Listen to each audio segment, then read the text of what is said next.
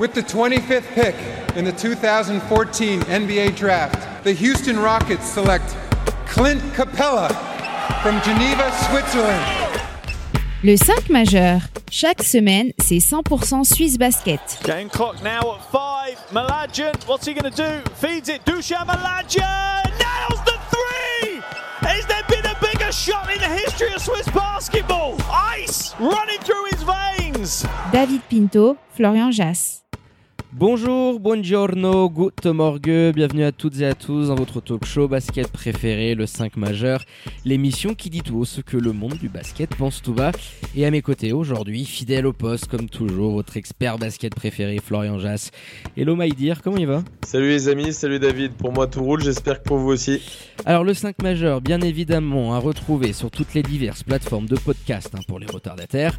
Et pour ne rien louper de l'actu Swiss Basket et NBA, vous foncez vous abonnez à nos différents comptes sur les réseaux sociaux, c'est tout simple, at le 5 majeur. Tout en lettres. Allez, sans transition, on ouvre donc notre page Eurobasket avec la dernière rencontre de cette fenêtre internationale du côté de Tbilissi en Géorgie. Et dans ce dernier match face à la Serbie, la Suisse s'est inclinée 88 à 81 après une belle bataille pour clôturer ses qualifiers pour l'Eurobasket qui se tiendra cet été malheureusement sans nos petits déjà éliminés. Mais avant de revenir en détail sur cette rencontre, on démarre les hostilités par les traditionnels 5 points du 5 majeur.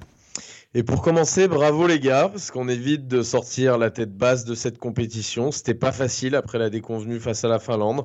Et c'est comme ça que tu grandis. Donc ils sont passés à autre chose, ils nous ont livré une belle bataille. Mhm. Bravo pour ça. Ensuite, on le savait déjà, mais ça confirme qu'à ce niveau d'implication et d'intensité, on peut faire face sur un match, sur un match comme ça, parce que c'était pas la même intensité. Il faut pas se mentir non plus que ce qu'on a vu face à la Finlande. Mais en tout cas, à ce niveau-là, et c'est déjà bien de se dire qu'on va pas se faire ramasser la tronche quand on joue des équipes comme ça, euh, même dans ce genre de match. Donc c'est mon deuxième point. En troisième, ne pas retomber dans le panneau et croire ou penser qu'on mérite plus de respect que ça. Il faut analyser le match assez froidement. C'est bien ce qu'ils ont fait les gars. Maintenant, j'aimerais encore une fois, comme on le fait à chaque fois dans cette émission, euh, contextualiser un peu comment ça s'est passé euh, pour nos Suisses sur ce tour Mettre un petit peu tout ça en perspective, oui, tu le fais bien de le Exactement. mentionner. et mes deux derniers points, c'est euh, l'absence de Baldassare, qui a énormément pesé sur cette fenêtre internationale, je trouve, et mis en exergue les carences du secteur intérieur. Tu peux pas à ce niveau-là, et ça s'est vu hier. Ah, Dernier manger. point, on terminera par ça, je pense. Il y a quelques joueurs qui vont tourner la page de la sélection, euh, notamment bah, Baldassare, parce que je viens d'en parler, Jonin, Douzane, peut-être. À voir si la relève, on en parlait déjà la prochaine fois, mais c'était pour leur faire un, un petit coucou. Oui, parce, parce que, que, je pense- Dujan, il y avait, un- il y avait des petits airs de jubilé, tu avais la sensation euh, par moment la- durant la rencontre. C'est ça, exactement. Bah écoute Florian, on va revenir à cette rencontre et tu l'as assez bien résumé dans ton premier point. Ils sont sortis bah, avec quand même la tête haute, j'ai envie de te dire, de cette phase de qualifiers. On n'avait pas l'habitude de disputer ce genre de rencontre-là. Il y a eu une victoire assez dingue comme point d'orgue face à la Serbie. Et après cette déconvenue face à la Finlande, où durant deux quarts temps, t'étais complètement passé au travers la faute essentiellement à ce qu'ont pu nous proposer euh, les Finlandais, là, t'es quand même ressorti grandi euh, avec euh, trois temps de très très haute intensité et on a cru un nouvel exploit, même si l'enjeu n'était pas forcément au rendez-vous. Ils nous ont quand même fait rêver et on se disait, tiens, accrocher une deuxième victoire face à la Serbie, ça serait quand même assez énorme. Ouais, c'est clair. Alors personnellement, et c'est pas pour me jeter des fleurs, mais je crois que j'en discutais avec, je sais plus si c'était avec toi ou avec Benoît Raymond pendant le match, je disais attention parce que cette équipe-là en face, on leur a mis à l'aller. Forcément, une grande sélection comme ça avec un grand coach et des grands joueurs à l'intérieur, ils n'allaient pas avoir envie de se faire taper deux fois par la Suisse. Donc à la mi-temps, je crois, ou à la fin du troisième, il me disait voilà, il y a tous les signaux qui sont verts. Et puis je disais bah ouais, il y a tous les signaux qui sont verts, mais attention, un match comme ça. Et on en avait discuté, nous, parce qu'on a eu le plaisir et l'honneur d'avoir Kokoskov au téléphone, qui avait dit avant le match, ce genre de match, deuxième rencontre d'une fenêtre internationale avec peu de repos, il se joue sur un quart temps, voire il peut même se jouer sur une minute. Et il nous avait dit que eux, leur objectif, ce serait en fin de match de pouvoir le jouer parce qu'ils pensaient avoir plus de talent que notre sélection. Et ça se vérifie un petit peu sur la fin. quand Tellement, tu vois, euh, des, des mecs comme Rebic, qui, qui avait été très discret pendant le match, aller prendre des 3 points, 1m50 derrière la ligne, etc. Oh, Qu'est-ce qui Et- fait mal celui-là ouais. Et ça, encore une fois, c'est pas, c'est pas du tout honteux, mais quand je parlais, moi, de recontextualiser un petit peu, c'était surtout ça, de se dire, alors, je suis pas là en, train de dire les mecs qui sont venus en tongs, etc. On le voyait très bien d'ailleurs, et je l'ai dit, ils avaient pas envie de perdre, et c'est un peu un signe de respect, parce qu'on en parlait beaucoup, euh, sur tous les joueurs de la sélection. ils demandaient beaucoup plus de respect. Ils l'ont eu le respect de la Serbie parce que tout le long, Kokoskov, quand il prend ses time-out, il est là en train de les remobiliser, de leur dire faut pas lâcher. Il savait quand est-ce que ça se jouerait. Ça s'est joué au moment où il l'avait prédit parce que c'est un coach qui a de l'expérience. Mais c'est pour ça, c'est dans ce sens-là que oui, trois très bons premiers quarts, mais sur un niveau d'intensité qui est complètement différent de si ça avait été une finale, par exemple, et de si ils avaient perdu face à la Géorgie. Ouais, de ce que tu as connu face à la Finlande, d'une certaine manière, parce que tu l'as assez dit, le rythme était tout autre, euh, l'émotion, l'adrénaline que tu dois gérer, il n'y avait plus d'enjeu, si ce n'était de se confronter bah, à ce genre d'équipe et à ce genre de joueur-là. Euh, Philippe Petrouchev, euh, qui sur la fenêtre, alors lui, il est venu, il a déménagé dans tous les sens. Déjà face à la Géorgie, c'était impressionnant, mais alors là, rebelote, Andjusic également, qui, qui nous a fait très très mal mais tu as été aussi rattrapé bah, par toute l'expérience que peut avoir une équipe comme la Serbie, qui était en dedans, clairement pendant les trois premiers cartons de la rencontre. Alors la faute à la Suisse qui a produit de très belles choses, au terrible coup de chauffe de Dujan dans le troisième carton notamment. Mais quand il a fallu se resserrer, avoir une intensité défensive, une application défensive tout autre, bah c'est là où ils nous ont fait exploser. Ils nous mettent quoi? 30 à 12 dans le dernier quart et ils ah, ont 30 à 12. Ouais, 30 à 12, ça fait très très mal. Ça fait très très mal. même pas rendu compte à ce point mais oui, tu, tu, tu vois très bien qu'ils sont au courant du moment où ça va jouer, je le disais pour Kokoskov mais c'est vrai aussi pour Petrouchev, pour tous les leaders de sélection. Et de toute manière, comme on l'a dit après le podcast face à la Finlande, il n'y a pas à en rougir encore une fois. Dans le dernier quart, tu as des mecs, bah oui, tu as déjà des bons joueurs. Et attention, ce qu'on fait nos gars, déjà au niveau international, c'est très très fort. C'est extrêmement fort. De pouvoir tenir une opposition comme ça, face aux Serbes, même s'ils jouent un match un petit peu plus en fauteuil que ce qu'ils auraient pu faire. C'est pas rien, faut le dire. Hein. C'est pas rien du tout. Il faut déjà le faire. Donc attention, je suis pas en train de minimiser les gars. Pour moi, alors tu termines quatrième du groupe, c'est ça le résultat brut. Au final, tu es pas loin finalement. Tu peux nourrir quelques regrets. On en avait parlé après la Finlande. On se disait euh, après la Finlande, le match à Saint-Léonard, on se disait est-ce que tu vas pas regretter cette deuxième mi-temps? On l'a déjà évoqué plusieurs fois. Mais euh, tu peux avoir des regrets si tu veux, mais finalement, tu sens que toutes les sélections que tu as affrontées, et c'est pas faire offense à la nôtre, eh ben, elles sont au-dessus. Elles sont un cran au-dessus dans pas mal de niveaux de compartiments, que ce soit euh, les joueurs qui sont sur le parquet, le coaching staff euh, des autres côtés, même toute l'organisation autour de ces sélections qui sont pour la plupart des pays de basket beaucoup plus que le nôtre.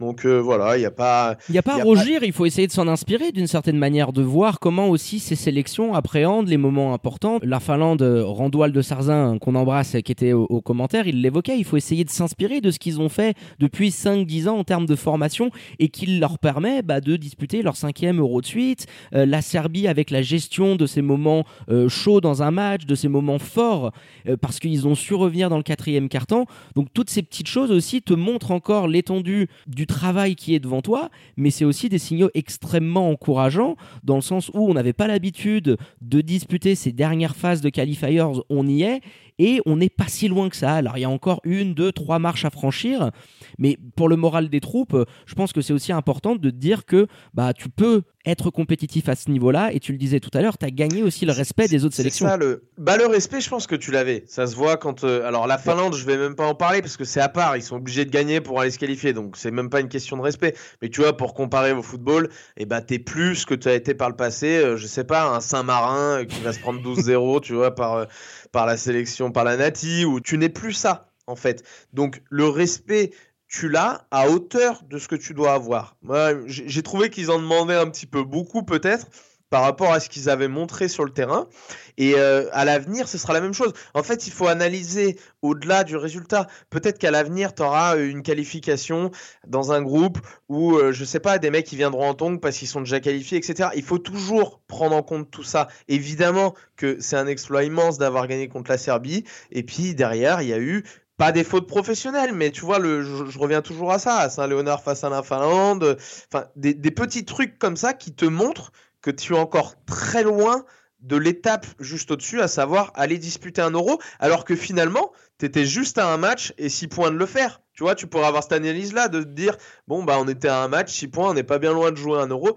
C'est vrai à la fois et d'un autre côté, c'est tellement faux, mais il y a encore un gap et un fossé. Il faut en être conscient, il faut avoir euh, cette réflexion un petit peu, je dirais, intérieure, de se dire les gars, ouais, on était proches. Par contre, regardez ce qui s'est passé dans les moments qui comptent vraiment. Parce que sur 40 minutes dans un match, t'en as pas beaucoup. Surtout sur ce type de match-là. Moi, je parle, je parle pas, attention, des, des matchs à élimination directe comme on a pu jouer contre la Finlande. Sur ce genre de match, t'as pas beaucoup de moments qui vont énormément compter. Alors, si tu galvaudes totalement ton basket, euh, ta être là dans les moments qui comptent, ça suffira pas.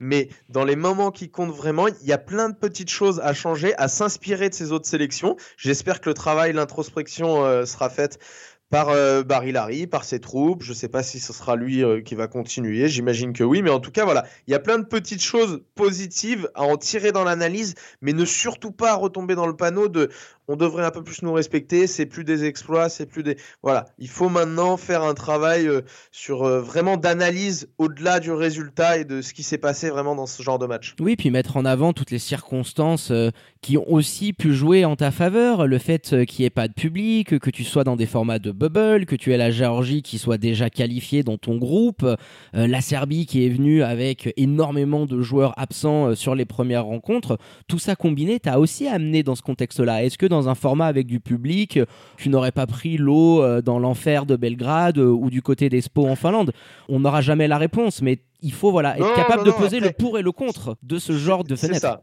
ce qu'on n'a pas vécu, moi j'aime pas euh, en, parler. Forcément, là, j'analyse ce qui s'est passé et je me dis une vision un petit peu plus globale. On va au-delà du match. Voilà, il s'est passé ça sur la première fenêtre, ça sur la deuxième et sur la troisième, on a eu ce qu'on a eu. Voilà. Et je trouve que quand on le fait le bilan de ces trois fenêtres, il y a plein de petites lacunes qu'on va pouvoir aller combler si on analyse de manière sereine, de manière froide et il y a plein de petites choses aussi qu'on peut s'inspirer, qui, qui, rentreront dans l'histoire de Swiss Basketball, qui auraient pu encore rentrer de manière plus violente si on avait fait un euro. Je pense au tir de Douzane, à cette victoire face ah à la Serbie, mais qui feront quand même partie de l'histoire. Tu vois, dans 10 ans, on se dira Putain, tu te rappelles euh, quand même ce, match de dingue. de Douzane, euh, bien évidemment. Fait à, à, Espo, Douzane, et qui ont tapé la Serbie. Alors, la Serbie, pas habillée de tous ses joueurs, etc. mais quand même.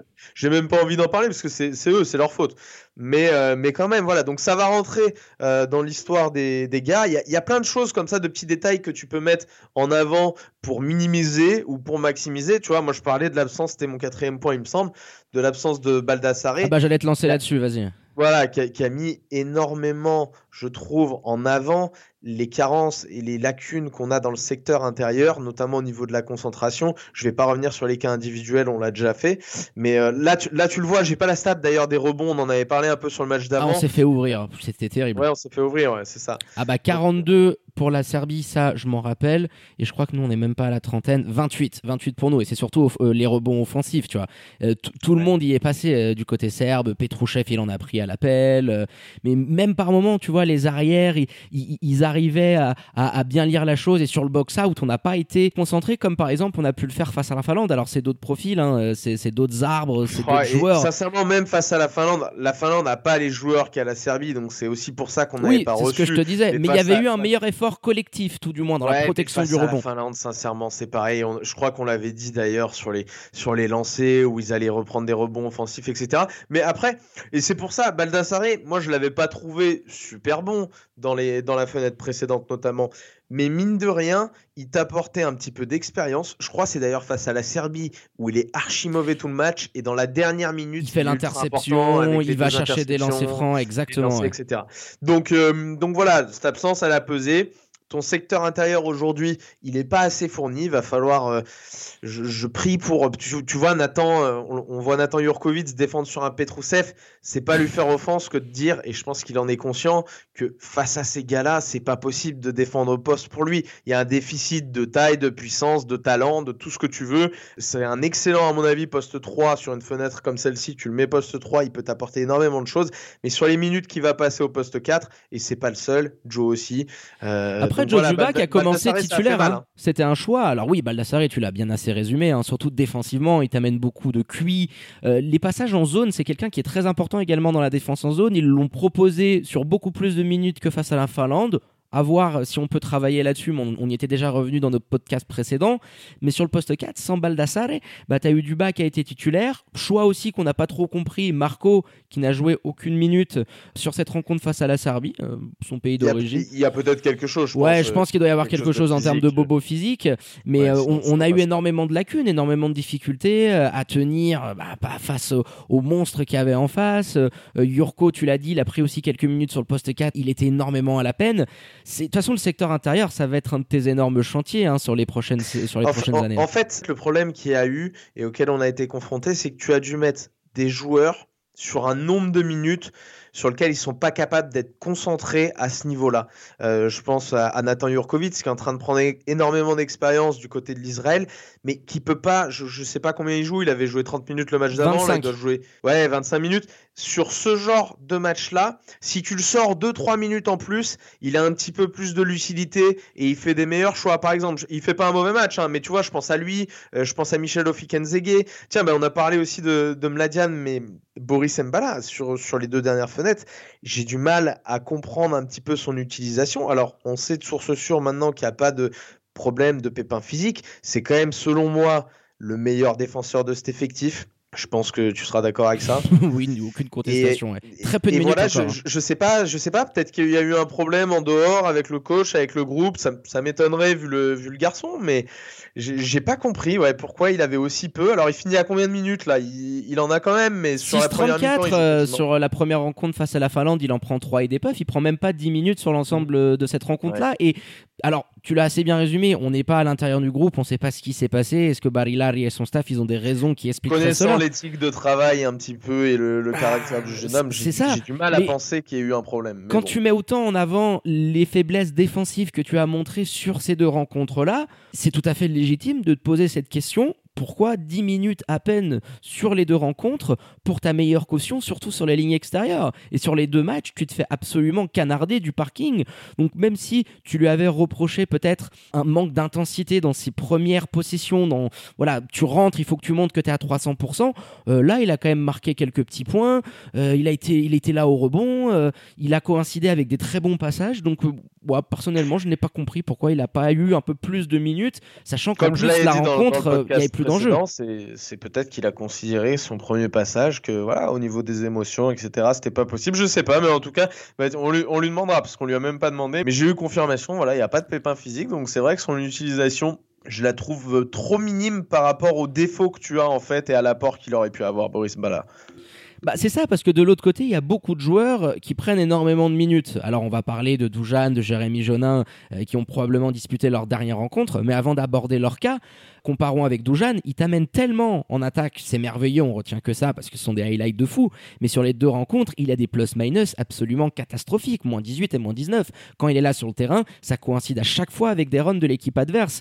Euh, pourquoi pas essayer d'avoir un Boris Mbala qui va t'amener beaucoup plus de garanties de ce côté-là, alors ça se voit un petit peu moins, même si offensivement, t'as pas la même assurance en termes de panton, d'adresse de, loin. Tu vois, c'est ce genre de questions, moi, qui m'ont laissé un petit peu perplexe devant cette rencontre-là, mais bon. Dedans, après, il, prend pas les mêmes risques que d'autres joueurs. Euh, je pense, enfin même sur des Jérémy Jonin, tu te rappelles qui nous ramène, je crois, c'est à la mi-temps sur ce petit lay-up euh, où il va un petit peu crosser euh, toute la défense. Mais oui, il, prend peut-être pas autant de risques offensivement. C'est peut-être ce qui a dérangé. Je sais pas. Comme je l'ai dit, on, on lui demandera. Mais voilà, globalement, pour conclure, parce qu'on était sur ce point-là, euh, les carences du secteur intérieur, il va falloir trouver absolument des, solutions pour euh, cette équipe-là, pour cette sélection. On avait parlé éventuellement des naturalisations ou d'autres, je sais pas, d'autres choses, peut-être nous sortir un, coup de baguette magique, quelque chose. Mais il faudra, tu es obligé à ce niveau-là, si tu veux performer et obtenir des résultats, bah, à la hauteur de tes espérances, parce qu'ils souhaitaient se qualifier malgré tout, l'équipe suisse, et eh ben tu es obligé d'avoir un secteur beaucoup plus fourni. Ça va être un des très très gros chantiers hein, de Gianluca Barilari s'il est maintenu et du coaching staff de l'équipe nationale, hein, de travailler sur le poste 5, tout ce qu'on vient de mentionner. Et j'aimerais qu'on aborde, Florian, maintenant ton dernier point, parce que il a un petit peu le temps de tirer les bilans et les conclusions. On a parlé de l'avenir, des axes de travail place maintenant aux joueurs bah, qui, d'une certaine manière, ont probablement tiré leur révérence quant à leur futur avec l'équipe nationale. Jérémy Jonin, Patrick Baldassar, et tu venais d'en parler, et Dujan Mladian, alors qui a probablement inscrit euh, le plus grand panier, le panier le plus important de l'histoire de Swiss Basket. Mais voilà, il y avait quand même comme des airs de, jubilé, un petit peu notamment dans ce troisième carton où il nous a arrosé, ça, ça dégainait dans tous les sens. C'était absolument dingue. Je pense que les, les trois cas sont différents. Simplement parce que si tu prends individuellement et par rapport à la relève, Jérémy Jonin, euh, il y a sur ce poste de joueur 1-2. Alors lui, c'est un meneur euh, unique et exclusif, mais il y a un Selim Fofana qui, par la force des choses, va venir s'insérer dans cette sélection. Après, je veux pas, attention, hein, c'est pas négatif ce que je suis en train de dire. Je lui souhaite à Jérémy Jonin qu'il ait encore des sélections. Mais je pense, en tout cas, moi, si j'étais sélectionneur, sans connaître un petit peu le groupe et ce qui se passe à l'intérieur, c'est les décisions que je prendrais, euh, Jérémy pour Selim Fofana. Douzane, et Baldassare, c'est différent, je dirais, pour deux raisons. Baldassare, parce qu'on a parlé des carences dans le secteur intérieur, et Douzane, parce qu'en termes de talent offensif, je ne sais pas si on pourra trouver euh, quelque chose qui soit à la hauteur dans l'immédiat. Mais en tout cas, je prendrai quand même le pari de tout de suite, tout de suite envoyer des jeunes dans l'optique de Coupe du Monde 2023, Euro 2025. Donc je prendrai tout de suite les, décisions bah, qui s'imposent selon moi avec des joueurs qui ont ce stage-là aujourd'hui.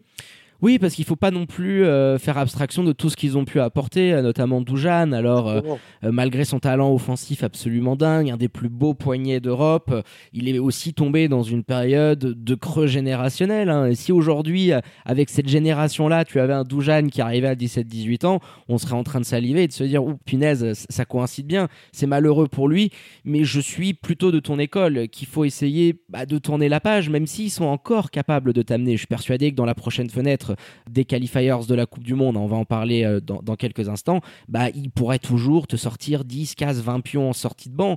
Mais il y aura toujours ces lacunes défensives qui te coûtent énormément. Je pense qu'il y a des joueurs euh, sur, euh, la, sur le poste 2, le poste 3, comme Boris, comme d'autres qui vont arriver, qu'on doit essayer d'installer.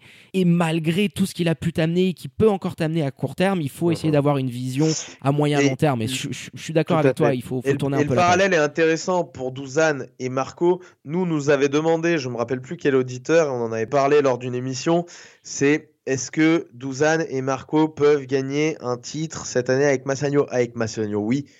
Avec la sélection suisse, alors on ne parle pas de gagner de titre bien sûr, mais on parle de remplir l'objectif qui était initialement de se qualifier pour ce prochain Euro. Enfin, initialement non, mais à partir du moment où tu t'es retrouvé à ce tour-là, là je pense que les carences que ça t'amène de l'autre côté du terrain, il faut vraiment que les deux soient très très très chauds offensivement en même temps dans le même match pour pouvoir masquer un petit peu ça. Tu le résumes assez bien parce qu'on l'a vu. Euh, Doujan, c'est des plus-minus absolument terribles. Ça coïncide toujours avec les runs adverses. Donc, euh, tu es forcément limité. Euh, Jérémy Jonin, tu l'as dit, il y a de la relève derrière. Baldassare, même si je pense que c'est le cas où je serais peut-être plus d'avis de le garder encore un petit peu parce qu'on on a trop peu de solutions sur ce poste. Mais il va falloir mettre en place une nouvelle génération. On en parlait dans le podcast précédent, les grandes Vorka, les Anthony Polite, toute cette jeune génération-là, et mettre en place une équipe avec un objectif Coupe du Monde et Euro 2025. Parce que d'ici 3-4 ans, on aura nos deux petites pépites du côté euh, de l'Espagne qui vont avoir 18 ans à peu près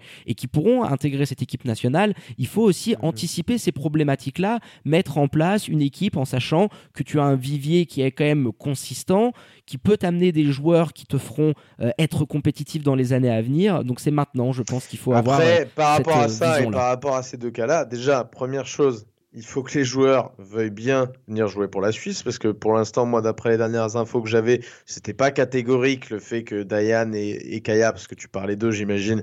Oui, oui, et puis tu sais que les Espagnols sur la naturalisation, ils sont, ils sont costauds, hein, ils vont être là en train de dire. il, faut que, il faut que ces gars-là, alors s'ils continuent leur progression, c'est la suite logique, mais il faut qu'ils la continuent parce qu'on a déjà vu des exemples de joueurs très très talentueux qui ensuite finalement se révèlent être euh, des joueurs euh, communs, je dirais. Donc il faut faire attention, il faut protéger. Moi, je préfère pas trop en parler de ces, jeunes joueurs, mais en tout cas, effectivement, il y aura, on, verra. De toute façon, la prochaine, c'est quoi la prochaine fenêtre? C'est en novembre?